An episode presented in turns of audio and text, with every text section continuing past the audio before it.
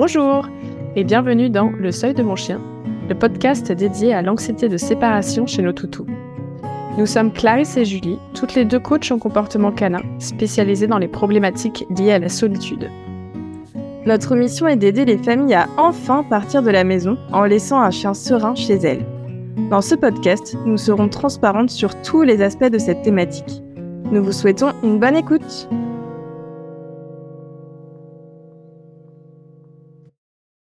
Dans l'épisode d'aujourd'hui, nous allons aborder le sujet de la médication dans le cadre de l'anxiété de séparation clinique et des tresses d'isolement.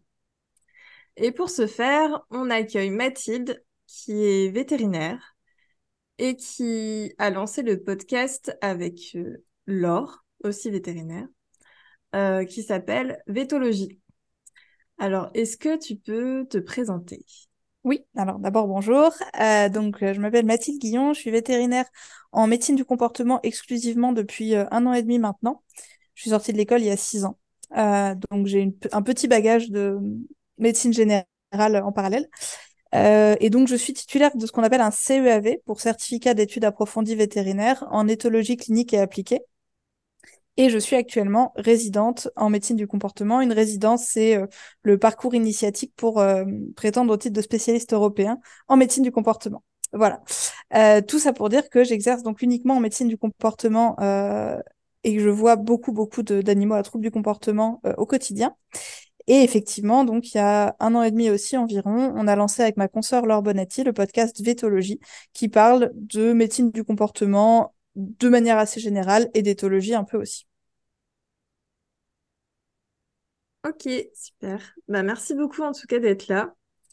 Merci à vous. Euh, est-ce que tu peux nous en dire un peu plus sur ton rôle concernant l'anxiété de séparation clinique, détresse d'isolement chez le chien?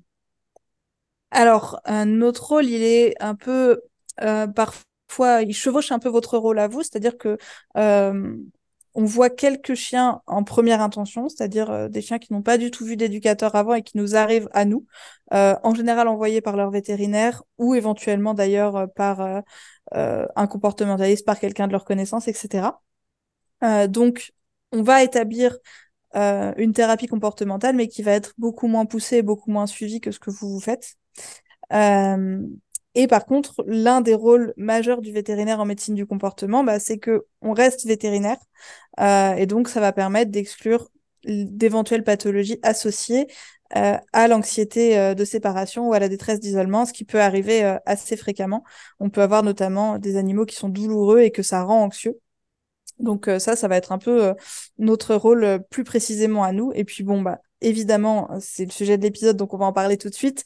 On a aussi le rôle de prescrire des traitements éventuellement pour accompagner l'animal et son propriétaire euh, dans la thérapie comportementale, sachant que le traitement, bah, il va pouvoir être éventuellement réajusté euh, au fil de la thérapie, donc on a un vrai rôle de suivi aussi. Et justement, sur ce sujet-là, euh, nous, on remarque très souvent qu'on a des clients qui peuvent être très récalcitrants à l'idée d'aller chercher une aide médicale, et notamment une aide médicamenteuse. Euh, certains refusent vraiment catégoriquement l'idée de donner des médicaments à leurs chiens, euh, mais acceptent par ailleurs de suivre des plans d'entraînement contraignants. Mm. Et pour toi, est-ce que, d'où est-ce que peut venir ce frein? Est-ce qu'il y a euh, un lien avec les freins qu'on peut voir, par exemple, sur de la prise d'antidépresseurs ou d'anxiolytiques chez l'humain, ce qui est un sujet assez tabou dans notre mm. société de façon générale? Alors oui, complètement, je pense. Euh, je pense qu'il y a un peu cette crainte euh, de, la, maladie mentale, entre guillemets, euh, au sens large. Donc la dépression, c'est une maladie mentale et c'est pas du tout péjoratif de le dire. L'anxiété, de la même manière, c'est une maladie mentale qui peut nécessiter un accompagnement. Mais ça, je pense que c'est très mal perçu. Je pense qu'il y a tout de suite cette idée que c'est pour les fous, entre guillemets. Évidemment, c'est pas du tout une idée que je soutiens. Donc oui, je pense qu'effectivement, c'est une transposition de la vision de, des psychotropes euh, chez l'humain. Euh, je pense aussi qu'il y a une, euh, un, peu, entre guillemets, un aveu d'échec, une espèce de deuil à faire, parce que on se dit, donner un médicament, c'est un peu le dernier rempart euh, qui dit bon bah c'est définitif, j'ai pas un chien entre guillemets normal. Ça non plus, c'est pas du tout une idée que je soutiens, mais euh, quand on prend un animal, on, s'attend évidemment pas du tout à avoir euh, ce type de problème avec. On espère qu'on ne va pas les avoir. Et donc au moment où on donne un traitement, je pense que bah, définitivement entre guillemets, on se dit, bah, c'est fini, là, j'admets que vraiment, il y a un problème, qu'il y a une maladie, entre guillemets. Et je pense que ça, ça peut être dur. Et après, il y a des freins qui sont un peu plus propres au fait d'avoir un animal de compagnie. je pense, c'est la peur de voir son chien changer. Euh, on a souvent, moi j'entends, euh, mais est-ce que ça va devenir un légume? Bah évidemment non, c'est pas du tout mon but, mais euh, mais c'est une vraie crainte qui existe. Et il y a aussi une peur que le traitement soit donné à vie. Il y a, une peur inhérente au traitement et au fait de donner quelque chose à son chien. J'ai entendu une, une dame l'autre jour qui m'a dit un truc très intéressant. Elle m'a dit mais vous vous rendez compte, il faut que je lui donne deux comprimés par jour à vie. Mais deux comprimés, ça disait rien du dosage, ça disait rien de la quantité, ça disait rien de la posologie. C'était juste la quantité de comprimés qui lui faisait peur. Et en fait, je trouve que c'était très intéressant comme remarque. C'était pas du tout idiot, mais, mais ça, ça dit le, la lourdeur, entre guillemets, de ce que c'est pour les gens de donner un traitement à leur chien. En tout cas, pour du comportement. Il y a cette notion de dépendance aussi, qui derrière euh, le fait de donner à vie. Aussi, oui, c'est ça. Est-ce qu'il va être dépendant Est-ce que si j'arrête, euh, qu'est-ce qui se passe? Est-ce que ça devient un monstre? Enfin voilà, c'est, euh, oui, il y a, y a toutes ces complexités là. Ouais, c'est vrai que c'est des choses qu'on entend souvent et hum, bah, nous aussi, parce que c'est vrai que bon, nous, on n'a pas le droit de parler molécules, de parler euh, prescription, etc. Mm.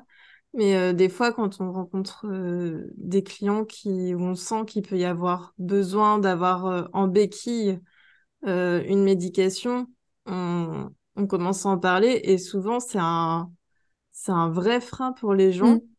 Et ça m'arrive même des fois au premier appel qui me disent, euh, enfin ça m'est arrivé l'autre jour, euh, un appel découverte comme ça, et, pour un chien qui, semblait être anxieux face à la solitude, qui m'a dit directement, moi je veux pas euh, mettre mon chien sous médicaments, mm. c'est pas du tout quelque chose que j'envisage. Et c'est vrai que d'y penser directement à, enfin, de penser à dire directement à un comportementaliste ou un éducateur, c'est assez mm. radical comme position alors que des fois, ça peut aider sur euh, certains comportements. Et d'ailleurs, si on rebondit un peu sur ce sujet-là, euh, en quoi justement les médicaments peuvent aider par rapport à des problèmes liés à la solitude, à la séparation? Ouais, en fait, il y a deux objectifs quand on donne un traitement. Déjà, c'est diminuer le niveau d'anxiété, donc c'est-à-dire on va agir vraiment sur l'aspect émotionnel. Euh, donc, je, dis diminuer le niveau d'anxiété parce qu'on parle d'anxiété enfin, d'anxiété de séparation, pardon, de détresse d'isolement. Mais euh, de manière générale, c'est peut-être un peu entre guillemets lisser les émotions, faire en sorte que les émotions ressenties soient moins intenses et donc plus maîtrisables.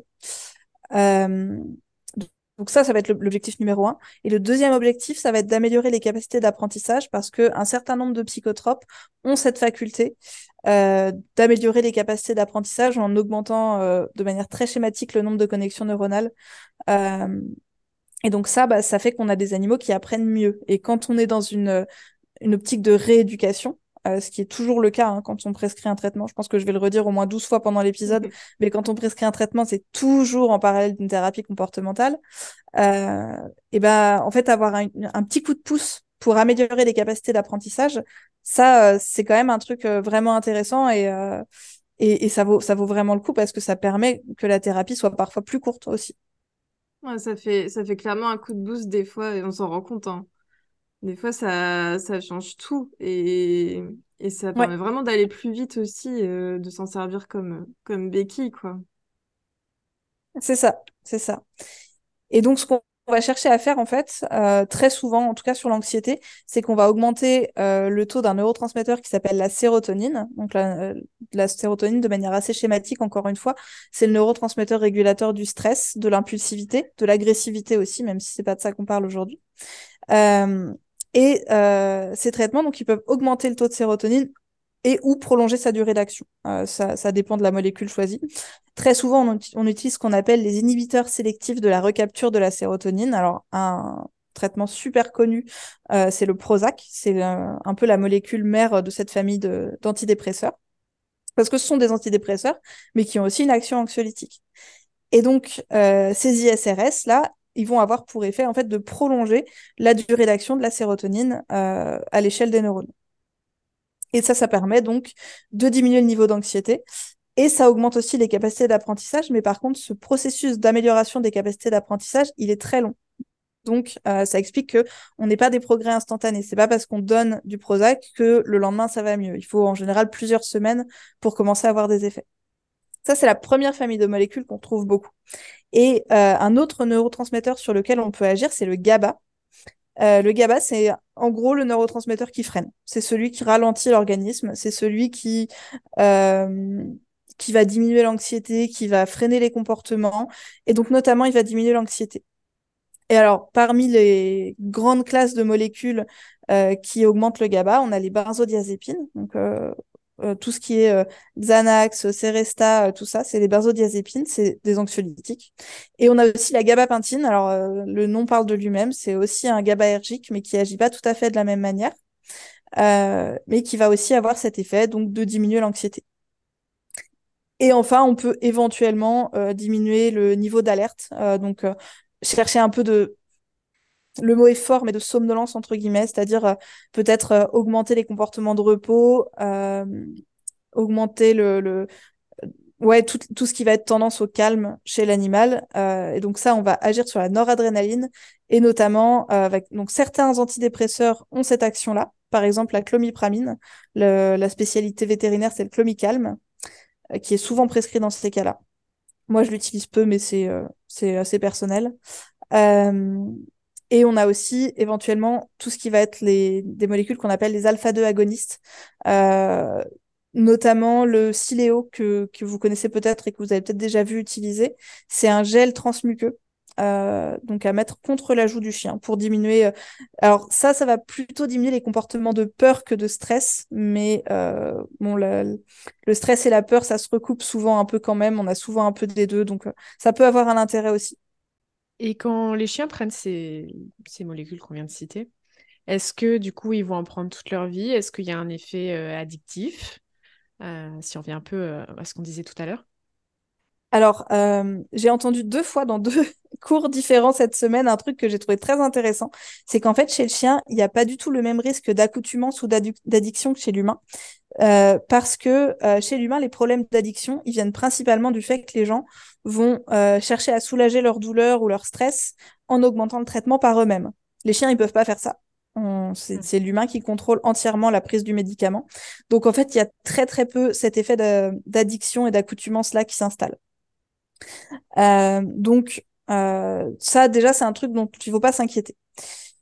La prise à vie, euh, alors personnellement, ce que je dis toujours, c'est que quand je prescris un traitement, je n'ai pas en tête que l'animal va le prendre à vie. Je, j'espère toujours que je vais pouvoir l'arrêter un jour. Par contre, il faut accepter que ce soit long. Euh, donc c'est pas un traitement classique qui dure une semaine, c'est un traitement qui va durer plusieurs mois, voire plusieurs années.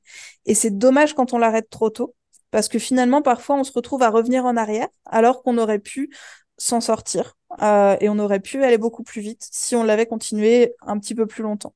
Mais comme il y a souvent cette réticence à donner le traitement, moi j'ai des gens, euh, dès que le chien arrive à rester tout seul euh, une demi-heure et qu'ils sont contents, ils me disent bah, ça, y, est, on peut arrêter. Bon bah on va peut-être attendre un petit peu.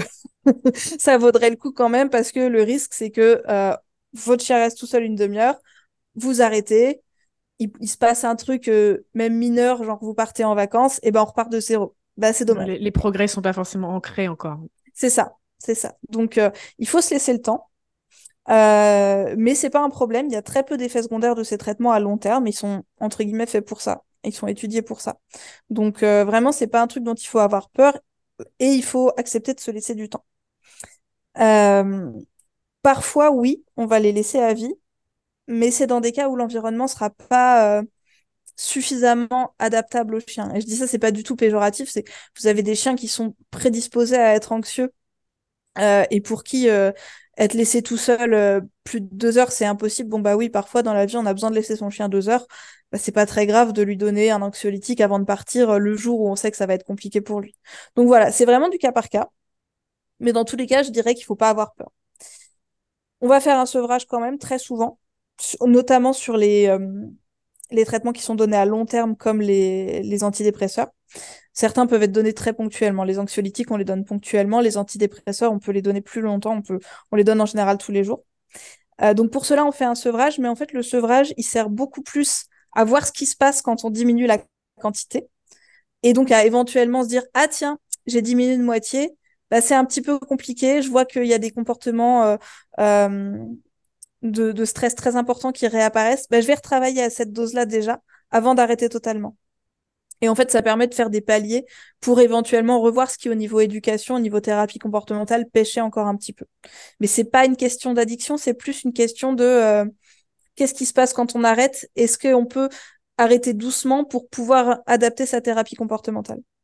Non, c'est intéressant parce qu'en fait, dans ce cadre-là, du coup, la diminution de la médication va être une variable supplémentaire à introduire au fil euh, Exactement. Du parcours, en fait, parce que généralement, on commence avec des éléments propres à la durée et ensuite, euh, enfin nous, ce, comment on procède en tout cas, c'est qu'au fur et à mesure, on réintroduit des signaux de départ mm. et d'autres variables qu'on va changer, comme euh, le fait de travailler avec une certaine météo à une certaine heure ou toutes les mm. variables qui complexifient pour le chien. Et du coup, le, la dose qu'on va utiliser pour le médicament va en faire partie à un moment donné euh, le long du parcours. D'où l'intérêt de travailler en tandem, en fait, et de, de discuter, d'échanger, de dire bon, alors, euh, t'en es où? Est-ce que tu penses qu'on peut commencer à diminuer le traitement? Est-ce que tu trouves que le chien est bien? Enfin, voilà, c'est euh, c'est tout l'intérêt de travailler en binôme avec des entre veto et comportementalistes ouais, c'est clair. Et en plus ça permet aussi de bah, de prendre du recul sur euh, certaines situations et des fois quand ça bloque, bah, discuter, ça permet de débloquer certaines choses et de rebondir sur, euh, sur des comportements un peu plus euh, acceptables, on va dire. Mmh, complètement. On va avoir aussi, oui, il y a des échanges aussi sur des choses qui se passent, typiquement des régressions brutales mmh. qu'on n'explique pas forcément. On se demande s'il y a peut-être, bah, je sais pas, une douleur ou autre chose dans un domaine que nous, du coup, on ne maîtrise pas. Mm. Pour revenir un peu aux mythes que peuvent euh, avoir les propriétaires qui sont réticents du coup à la médication, euh, on sait que euh, les médicaments font des effets secondaires, et heureusement, parce que sinon, ça voudrait dire que ça fonctionne pas, clairement. Mais mm. est-ce qu'il y a des effets secondaires qui peuvent être dangereux? Est-ce que le chien peut être un zombie ou plus lui-même? Ou est-ce que c'est des choses qui alors pour qui sont pas euh, qui sont pas vraiment euh, enfin qui sont plus en con... enfin en mythe que euh, alors pour rebondir tout de suite sur, sur un truc que tu as dit avant d'oublier c'est pas parce qu'il n'y a pas d'effet secondaire qu'il n'y a pas d'efficacité. Ça je, je ah. le je le précise en, en, pensant à un chien précisément. J'avais informé sa propriétaire qui, qui aurait peut-être des effets secondaires. Et elle a pris mon peut-être pour un forcément. Elle n'a pas vu d'effets secondaires sur les premières semaines du traitement. Elle a été déçue. et, euh, et elle m'a, je sais plus, elle m'a, elle m'a tout de suite pour me dire, euh, bah, je crois que ça marche pas. Et je lui dis non, mais tant mieux si votre chien tolère bien le traitement. Euh, moi, ça me va très bien. Donc, mais c'est vrai, c'est vrai ce que tu dis. Le fait d'avoir des effets secondaires, c'est, c'est malheureusement quelque chose qui arrive et, qui est aussi une preuve d'efficacité, mais on peut ne pas les avoir. Mm. C'est bien quand on les a pas et ça veut pas dire que ça marche pas. Et en l'occurrence, sur ce chien qui était pas du tout euh, anxieux, hein, c'était complètement une autre problématique. Il s'est vraiment amélioré sous traitement, même s'il n'a pas souffert d'effets secondaires. Donc c'est bon à savoir. Parfois, les médicaments, ça marche juste comme on veut. euh... Mais pour revenir sur la question, les effets secondaires classiques, euh, alors les antidépresseurs, c'est vrai, peuvent avoir un effet de somnolence en début de traitement. Ça dure classiquement quelques semaines. Ça apparaît quelques jours après le début de la prise. On dit en général 4-5 jours et ça dure 2-3 semaines. Donc ça peut être assez pénible, euh, surtout si on a un chien qui de base était très calme. Euh, les gens qui ont un chien énergique en général ne se plaignent pas du tout des effets de somnolence. Mais euh, les gens qui ont un chien de base très calme, ouais, ça peut être, ça peut être dur à encaisser. on peut avoir aussi des modifications de l'appétit. Les antidépresseurs il y en a beaucoup qui diminuent l'appétit. Euh, alors, encore une fois, hein, c'est euh, un cas, c'est général ce que je dis. Il y a des chiens pour qui ça ne change pas du tout leur appétit, tant mieux. Euh, en revanche, les anxiolytiques vont plutôt avoir un effet d'augmentation de l'appétit. D'où l'intérêt parfois de les utiliser en synergie, parce que on va parfois compenser un petit peu les effets secondaires des antidépresseurs grâce aux anxiolytiques. Donc, c'est pour ça que parfois on prescrit d'emblée les deux molécules. Ça ne veut pas dire que euh, c'est un drame et que euh, oh là là, euh, mon animal va être shooté aux médicaments. Non, c'est juste que parfois bah, ça aide quand même un peu d'utiliser les deux. parfois on peut avoir des effets rare sur la locomotion, sur le contrôle des mouvements, des effets digestifs, des effets aussi urinaires. De toute façon, si c'est trop lourd, moi, ce que je dis systématiquement quand je prescris un traitement, c'est si vous voyez quoi que ce soit qui vous semble anormal, vous me contactez. Peut-être je répondrai que c'est normal. Et je dirais, vous inquiétez pas. c'est des choses qui arrivent. Ça va passer. Par contre, peut-être aussi que je dirais non, mais là, c'est pas du tout normal, ou juste, euh, c'est pas satisfaisant. Euh, si les gens me disent, euh, ah bah là, depuis que vous me l'avez prescrit, il fait que dormir, il veut même plus se promener, ouais, c'est pas du tout mon but. Donc là, on va soit diminuer le traitement, ça arrive qu'on on diminue la dose de moitié, voire du quart, et qu'on réaugmente de manière progressive pour que l'adaptation au traitement se fasse mieux. soit on change de traitement parce que peut-être c'était pas du tout la bonne molécule, ça arrive aussi. Par contre, ce qui, ce qui est sûr et certain, c'est que, euh, à part peut-être en début de traitement, je ne veux pas voir d'effet sur la personnalité du chien.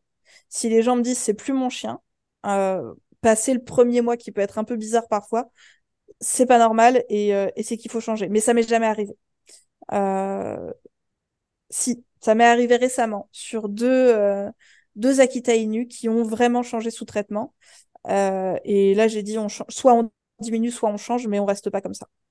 Voilà, parce que c'est pas euh, le but, c'est pas que ça invalide plus que ça n'aide.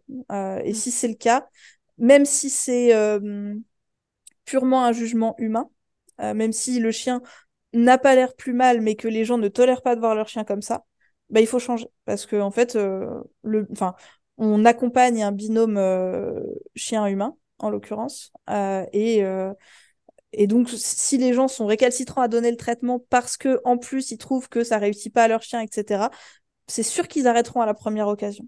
Donc euh, voilà, moi je mon, mon idéal c'est euh, zéro effet secondaire à la fin du premier mois. Oui, il y a un message qui est fort derrière ça, c'est qu'il y a toujours des réajustements qui sont nécessaires. Et c'est pas parce qu'il y a une mauvaise expérience une fois qu'il n'y a plus rien qui peut être fait sur ce volet-là. Exactement. Euh, les familles de molécules, elles sont très très vastes. Il y a plein de molécules différentes. Euh, il y a plusieurs familles de molécules aussi. On peut, enfin, vraiment, euh, on, a quand même la chance d'avoir énormément de choses à essayer, ne serait-ce qu'en termes de dosage. Hein. parfois, on essaye à un dosage en se disant, bah là, j'ai besoin de mettre un dosage un peu fort parce que ce chien il est très anxieux. Ah ouais, mais il est complètement somnolent. Eh ben il y a pas de problème, on va baisser et on va voir ce qui se passe en fait. Et c'est vrai que ce on va voir ce qui se passe, il peut faire un peu peur parce qu'il y a un côté euh, peut-être euh, un peu cobaye, euh, mais c'est pas c'est pas du tout ça. C'est juste que tous les animaux, y compris les humains, réagissent différemment au traitement. Donc oui, ça demande un vrai accompagnement par contre. C'est la même chose avec la thérapie comportementale. Exactement. Est-ce que ça t'est déjà arrivé de devoir changer plusieurs fois de molécule sur euh, un cas particulier, par exemple, et à mettre du temps à trouver la molécule qui correspond à ce chien? Franchement, c'est rare. Euh, déjà, un changement de molécule, finalement, c'est assez rare. Euh, sauf le cas de, de, mes Akita là, qui qui tolèrent pas du tout leur traitement ou des traitements qui marchent pas du tout éventuellement. Ça, ça peut m'arriver. Donc là, je vais essayer une nouvelle molécule. Mais euh, ce qui va arriver souvent, c'est qu'on ajoute une deuxième molécule. On ajoute un anxiolytique, par exemple. Mais par contre, changer plusieurs fois de traitement, non. C'est heureusement, c'est assez rare. Et si on vient sur euh, plus en profondeur sur le cas des chiots, lorsqu'on a des chiots avec des, problématiques liées à la solitude, est-ce que euh, il y a des cas où tu vas préconiser de les mettre sous médicaments et est-ce qu'il y a un risque associé, notamment pour leur développement? Alors, il n'y a pas d'études sur le sujet. Euh, je suis allée chercher, j'ai cherché plusieurs fois parce que c'est une problématique qui moi euh, qui moi m'intéresse et on voit un peu tout. On entend des vétérinaires dire qu'il faut euh, traiter les chiots tout de suite et maintenant parce que justement ils sont en développement et que c'est maintenant qu'ils apprennent, ce qui s'entend.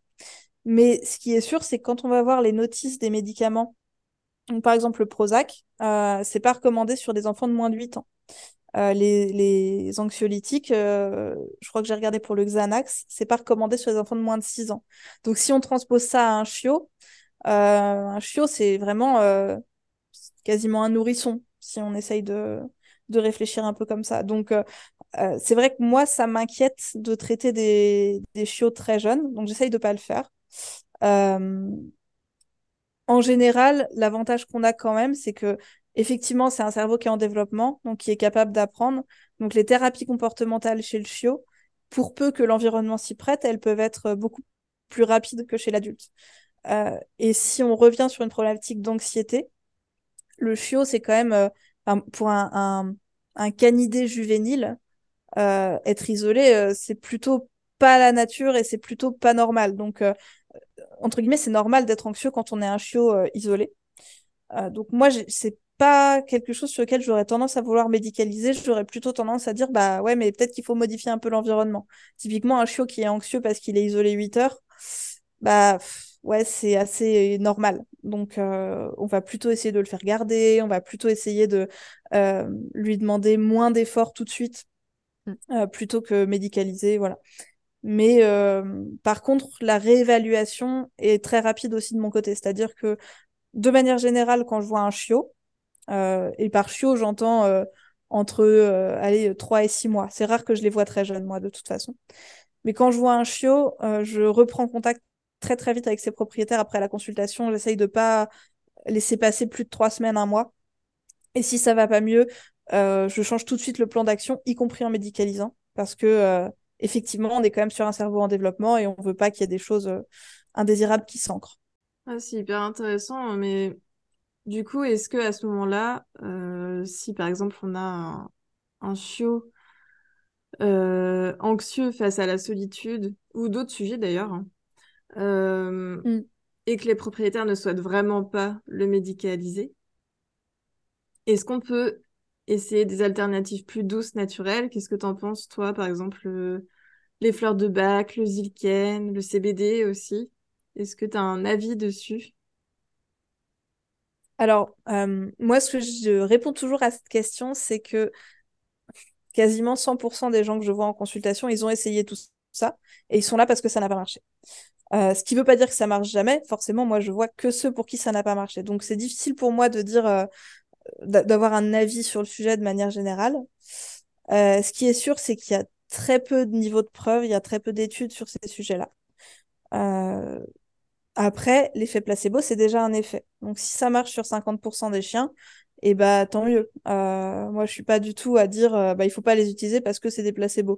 Bah oui, mais le principe des placebos, c'est que ça marche. Donc voilà. Sur le CBD plus précisément, euh, qui est très à la mode et, euh, et pour lequel les gens sont très demandeurs, il n'y a aucune étude fiable euh, en comportement qui a été faite sur les effets du CBD. C'est là, c'est très clair. Il y a eu des études et franchement, elles sont soit très mal construites, soit elles concluent qu'il n'y a pas d'effet. de manière générale, sur le CBD, il faut se méfier sur le produit qu'on achète. Il faut vraiment regarder. vous avez plusieurs niveaux de concentration de CBD selon les médicaments et vous avez, enfin selon les produits qui sont pas des médicaments justement. Et vous avez notamment des produits dans lesquels le, la concentration demandée de CBD est très très faible. Elle peut être uniquement de euh, euh, de mémoire, euh, de mémoire même 25%. On peut avoir des produits étiquetés CBD dans lesquels il y a 25% de CBD et il y a 75% d'autres choses. Et les autres choses, c'est quoi? C'est d'autres molécules extraites du cannabis, donc y compris des molécules euh, modérément, hein, mais hallucinogènes quand même, des choses comme ça. Donc ouais, on peut avoir un effet de ces molécules-là. Est-ce qu'on a vraiment envie de les donner? Je suis pas sûre. Euh, donc voilà, quand on achète du CBD, globalement, il faut s'assurer que ce soit un CBD de qualité médicale. Euh, il faut rechercher la mention isolate CBD ou regarder carrément la liste d'ingrédients et s'assurer que vraiment il y a une concentration élevée de CBD dans le produit qu'on achète. Donc attention sur, au CBD sur Internet. Ouais, par exemple. Sur le CBD, est-ce que ça a un effet sur la douleur en parallèle qui pourrait expliquer le fait que parfois il y a des cas où ça fonctionne? Oui, par contre, euh, il a notamment euh, fait ses preuves sur la douleur arthrosique. Ça, il y a de mémoire une étude qui, euh, qui en parle. Donc, donc oui, ça, par contre, ça peut complètement diminuer le niveau d'anxiété parce que quand on est douloureux chronique, on est anxieux. Hein. Ça, c'est le, le, lien a été prouvé peut-être des dizaines de fois. Donc, donc vraiment, oui, si on a une action, elle est peut-être plus sur la douleur. Et les, les chiens, les vieux chiens arthrosiques en particulier, peuvent devenir parfois très anxieux. Donc, euh, donc oui, complètement. Alors, si on revient sur euh, la synergie un peu entre nos deux métiers, euh, quand il y a une approche euh, médicale et médicamenteuse et qu'il y a l'entraînement, dans quel ordre on fait les choses? Est-ce qu'on commence l'un puis l'autre? On fait en même temps? Ouais, moi je dirais bien en même temps. Euh, de manière générale, de toute façon, je pense que idéalement, il faut faire les deux. Quand on peut se le permettre de plein de points de vue, il faut faire les deux. Donc, il faut contacter le premier qui est... Enfin, aller voir le premier qui est disponible en premier euh, et commencer les choses comme ça. Euh, L'avantage euh, de, de voir le vétérinaire avant, c'est que il y aura de toute façon un début de thérapie comportementale qui sera proposé en plus du traitement. Parce que moi, j'ai dit que je le dirais au moins 12 fois, mais je l'ai dit qu'une fois pour le moment. Mais jamais je ne prescrirai un traitement sans thérapie comportementale. Donc, je le redis. Donc, de toute façon, on va commencer, on va poser les, les, bases de la thérapie comportementale en consultation, même si c'est pas du tout, encore une fois, aussi poussé que ce que vous faites. Et on va au moins expliquer les grandes lignes aux gens, ce qui déblaye peut-être un peu votre travail. En plus de, je l'ai dit au début, exclure les, les éventuelles pathologies associées. Donc, euh, ça, c'est les avantages de voir le vétérinaire en premier. Euh, après, euh, ce que j'ai dit sur le fait de poser les bases, d'expliquer les mécanismes d'anxiété, etc., bah, c'est ce que vous allez faire aussi. Donc, euh, moi, quand j'ai des gens qui viennent me voir et qui ont vu un éducateur, un comportementaliste avant, avant de me voir, bah, c'est des consultations souvent extrêmement faciles pour moi parce que j'ai juste à redire des choses qui ont déjà été dites et, et j'ai des gens en face de moi qui sont beaucoup plus réceptifs et beaucoup plus à l'écoute. Donc, je dirais un peu peu importe. Euh, si le chien est en détresse majeure, de toute façon, on peut se dire que raisonnablement, celui-là, il va falloir le médicaliser. Ou si on a des gens qui sont euh, euh, dans l'incapacité pour X raison de suspendre complètement leurs absences, bah là, de toute façon, on peut se dire que là, la médicalisation, elle va être, elle va être nécessaire. Donc moi, j'aime bien dire qu'on va éteindre l'incendie d'abord avec les médicaments et puis qu'ensuite, on va travailler. Si la détresse est gérable par l'environnement, s'il n'y a pas d'autres pathologies comportementales associées, par exemple un chien qui aurait euh, peur à l'extérieur en plus d'être anxieux, bah là, euh, peut-être qu'on peut attendre avant de voir le vétérinaire, essayer d'abord euh, avec la thérapie comportementale uniquement et voir si c'est gérable. En fait, il y a deux choses qu'il faut voir pour savoir si on médicalise. C'est l'état de départ. Est-ce qu'on est sur un animal pour qui vraiment la problématique est compliquée au départ.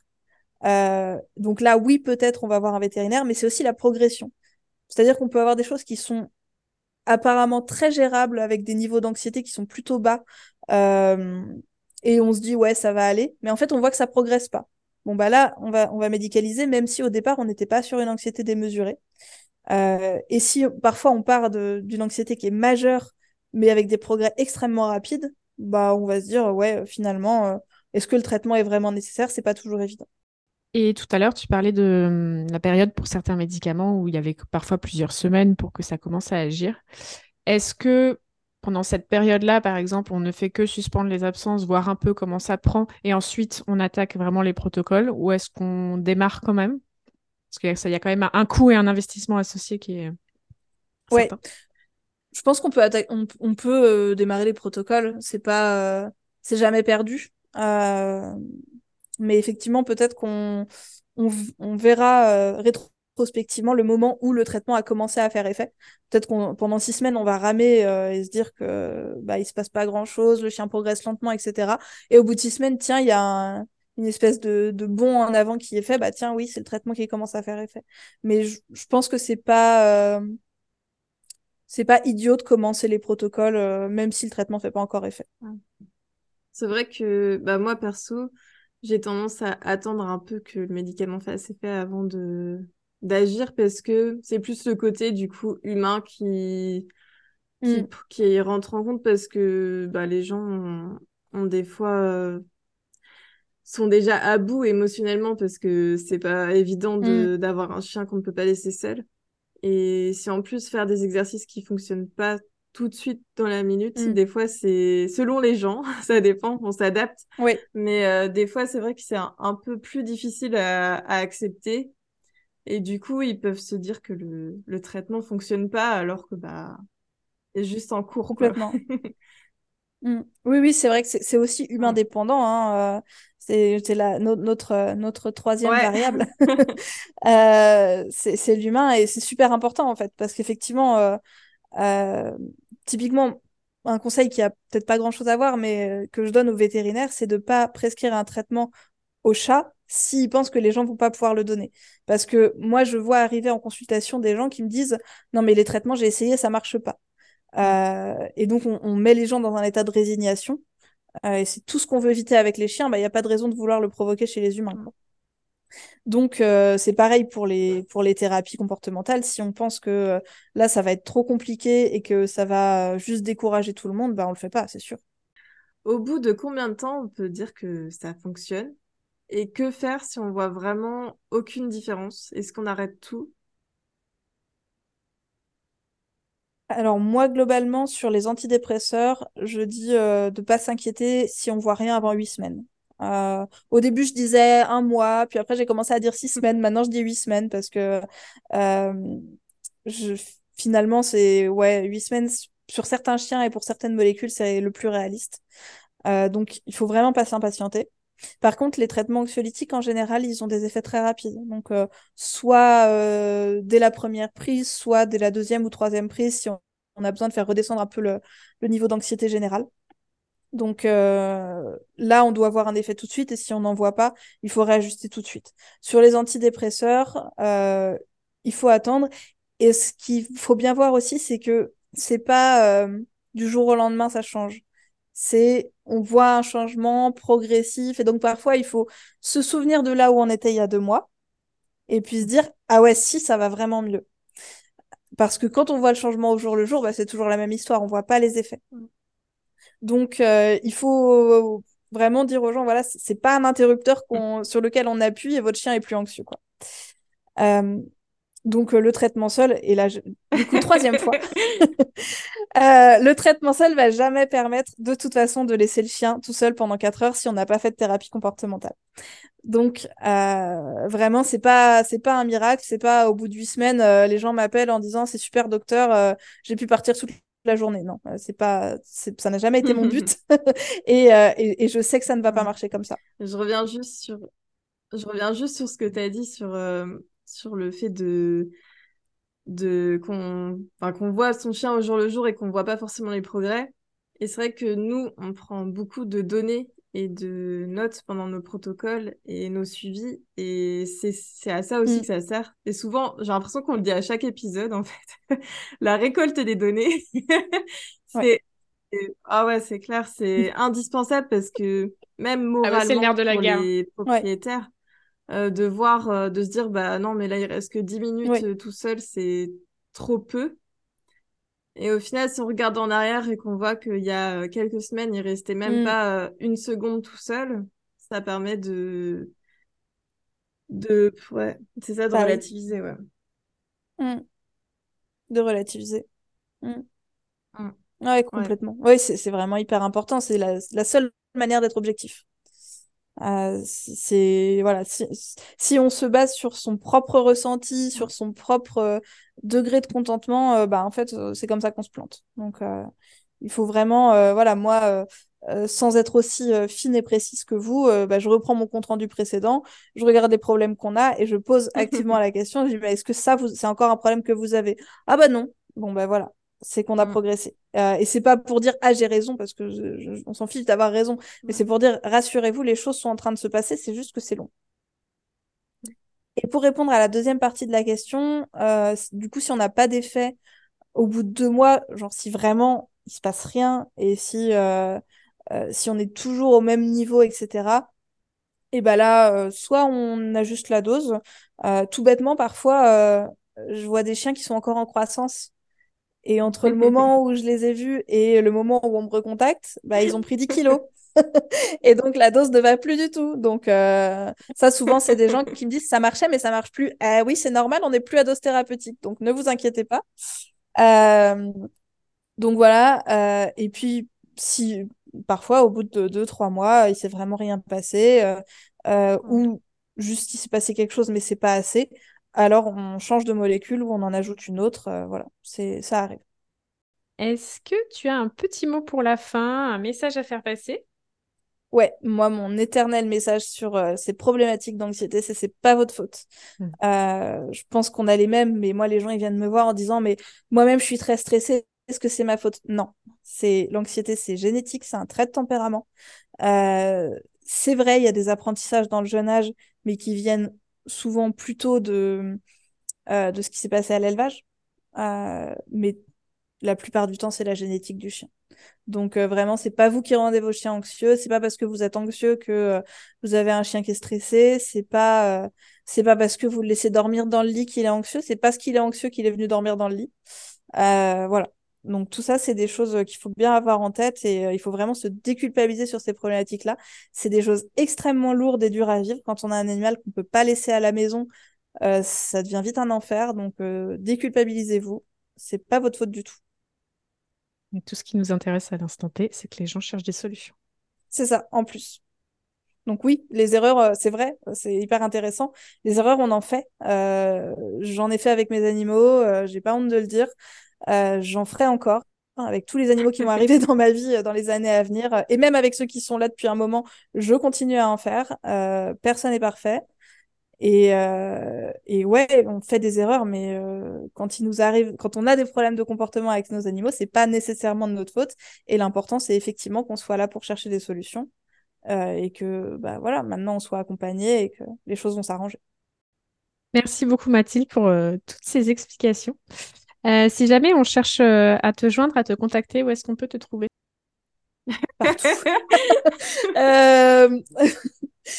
Alors, je, je, dis partout parce que je, travaille dans le centre-ouest de la France, euh, incluant notamment les villes de Poitiers, Tours et La Rochelle. Donc, donc je, je, voilà, je suis assez, euh, assez trouvable, en tout cas dans l'ouest de la France. Et euh, je travaille également à l'école vétérinaire d'Alfort. Et puis, pour des contacts plus en ligne, vous avez l'Instagram du podcast Vétologie, sur lequel je suis joignable et ma consoeur Laure Bonatti aussi. Merci beaucoup. Merci à vous. Merci de nous avoir écoutés. Si cet épisode vous a plu, n'hésitez pas à le partager, à vous abonner et à nous suivre sur Instagram. À bientôt. Et caresse à vos affreux poilus.